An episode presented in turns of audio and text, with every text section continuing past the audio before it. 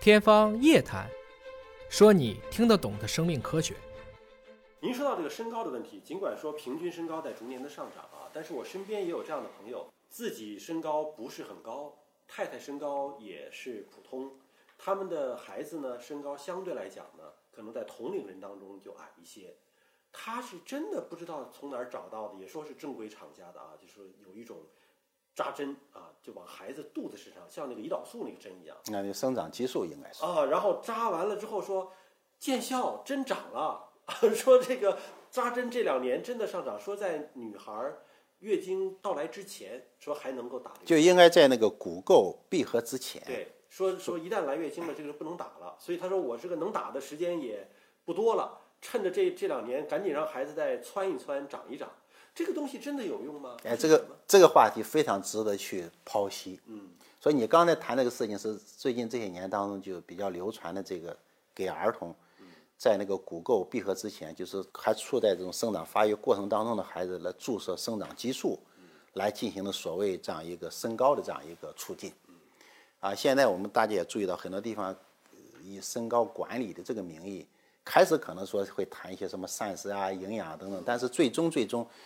就会触到使家长处在一个焦虑的状态，走到这一步。什么叫焦虑？我们首先谈身高，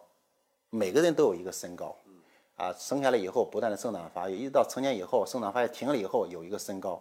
那么身高在人群当中它是有一个正态分布的，就是永远都有什么比较高的、比较矮的因。为不是一把筷子嘛，不可对能每个人身高一样，对不对的。但是身高这个概念是什么呢？其实它现在来讲，它不是一个健康的因素。你矮的人身体一样健康，高的人身体也一样健康，大家和健康是没有关系的。但是它和什么有关系？和现在比较世俗的东西有关系。心理对吧？和世俗就是你这个身高看起来相貌会更好看一些。嗯啊，所以这个这种世俗的这种东西，可能会衍射到我们生活的方方面面。这比如也你是一种世俗的审美。比如你找对象，你身高矮了，别人不找你；你找工作，身高矮了，他会可能会歧视你。但是身高和健康和这个社会的价值没关系，没任何关系。比如说我们的伟人邓小平，身高也不高，啊，不妨碍他给这个社会做出的巨大贡献。身高的人也不见得给社会做更大的贡献，但他就是一个什么世俗的东西。但是世俗的东西这些年来，其实投射到我们普通人那儿太多了。让家长焦虑了。这种身高长得更高一点，对家长来讲确实是一个非常有吸引力的东西，尤其是这个孩子的身高预期可能会低于平均身高水平，但是你要知道，低于平均身高一，它有一百分之五十要低于平均水平。因为平均正态分布嘛嘛，对平均水平一一定是一半的人低于平均，一半的人高于平均。但是对于这低于一半的人来讲，他就会担心我的孩子将来找对象的问题、工作的问题，会不会受到社会歧视的问题，所以他就会很焦就。虑假设说啊，打这个生长激素是有效的，然后呢，全民都打，那最后不就变成还是有一半人低于平均身高？这打那是平均身高提高了，打完的结果就去如果都打的话，原来平均身高一米七，现在变成平均身一米七五。那最终的结果低于平均水平还是有一半人，也就是说大家都焦虑，焦虑完的结果还焦虑。最后还是焦虑。啊，我们经常看到一个例子，说电影院看电影嘛，比如说有的人看不见会站起来，呃，后边的人都要站起来，最后有人站到座上，最后结果是大家都站到这个座位上，就就是这样一个结果。所以这样一个措施本身来讲的话，从社会层面来讲，它没有多少正面的东西。所以这样一个工作，如果从家长角度来讲来考虑的话，我觉得还是可以理解的，毕竟是个人利益嘛。这个价值观的问题，这也不是我们一句话能改变的。但是它有点很像什么？这种高考的补习班，甚至是初中、高中的这种课外辅导班。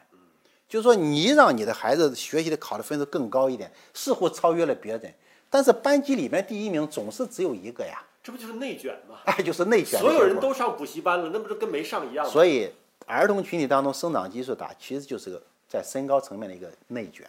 就是对社会层面来讲，完全是没有好处的。目前来讲的话，生长激素这个药品本来是用于什么？就是内分泌障碍的少数病理状态的孩子，他的身高生长确实是受到障碍了。那如果不治疗的话，他最后就出现一个侏儒症，就身材会特别的矮小。所以这样的孩子就要生长激素来进行治疗。但是对于绝大部分孩子来讲，他都是不需要用的。它不是病理状态所以现在他就走到哪一块儿，有点类似于这种医学美容，啊，它不是治病，就是你为了想漂亮一点，你愿意去动刀子；现在你为了想长高一点，你愿意去做这个这样一个生长激素的这样一个注射。一个是很贵，咱不且不谈。那么从眼前来讲，可能它是相对安全的，但是长期使用的结果，就不好讲，因为你用了好多年更多的这样一个生长激素，等到这个孩子成年以后，他的健康走向受到什么影响，我们现在没有资料说不清楚。因为是这两年才流行起来的。对对这个吧嗯我们暂且不谈，但是眼前对孩子的影响肯定是有的。比如说，你领你自己的孩子去做这样一个生长激素的这个注射之前，你肯定要做评估吧？嗯也就是说，在你和家庭之间，在孩子之间，大家会谈的更多的什么？他矮，嗯，心理上的。他给心理施加了一个影响哦，我很嗯矮。那么接下来由生长激素注射治疗的过程里面，最后可能出现这样两个结果，比如说我们预期长五厘米，结果他长了两厘米，那么对孩子来讲，他一直会有一个阴影我，还他矮矮，嗯，所以对孩子心理的影响其实是一个很大的一个负面影响。所以你可以看到，这样一个措施在我们社会层面来讲几乎没有什么好处。所以对家长如果愿意这样做，我们可以理解；如果是医务人员参与这个过程的话，我就觉得大家可能在整个医学伦理方面考虑的是不够。就是作为我们这个医务人员，我们要给社会服务，我们给社会提供什么？我们要社会的这个健康福利的提高，但这个东西是涉及到这块儿吗？其实我觉得这是值得去思考的。所以就是接纳自己，接受自己，这是一个很好的一个心理建设。但如果说已经给孩子灌输一种你就是矮，你就是需要长五厘米，没有达到预期的时候，孩子的那个心理的那个自卑可能就会从内心深处透射出来。对，实际上来讲，这是个权宜之计。就即使说，就像医学美容一样，你长那个模样，你改变了，别人看起来你更漂亮了。实际上来讲，比如说你再生个孩子以后，他也不会改变。你身高通过这个生长激素增增加了一些，实际上你遗传基因来讲，你在这个群体当中的分布，你身高这个特征，可能就属于是偏矮的，这就是你的特征。你不愿意接受它以后，你可能即使你是说效果比较好，你长得比较多，比如打得比较早一点，那么其实接下来生育的下一代，你这个身高的基因还是那么一个状态。